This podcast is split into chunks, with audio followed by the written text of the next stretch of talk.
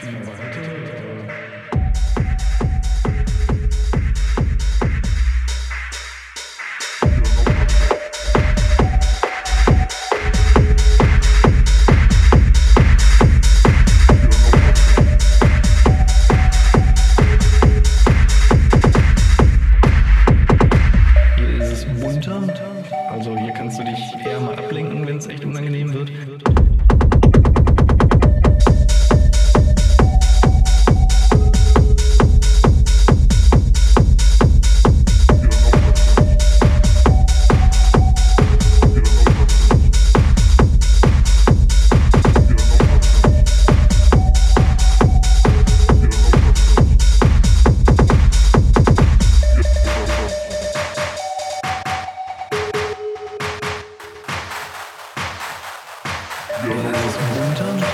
Also hier kannst du dich eher mal ablenken, wenn es echt unangenehm wird.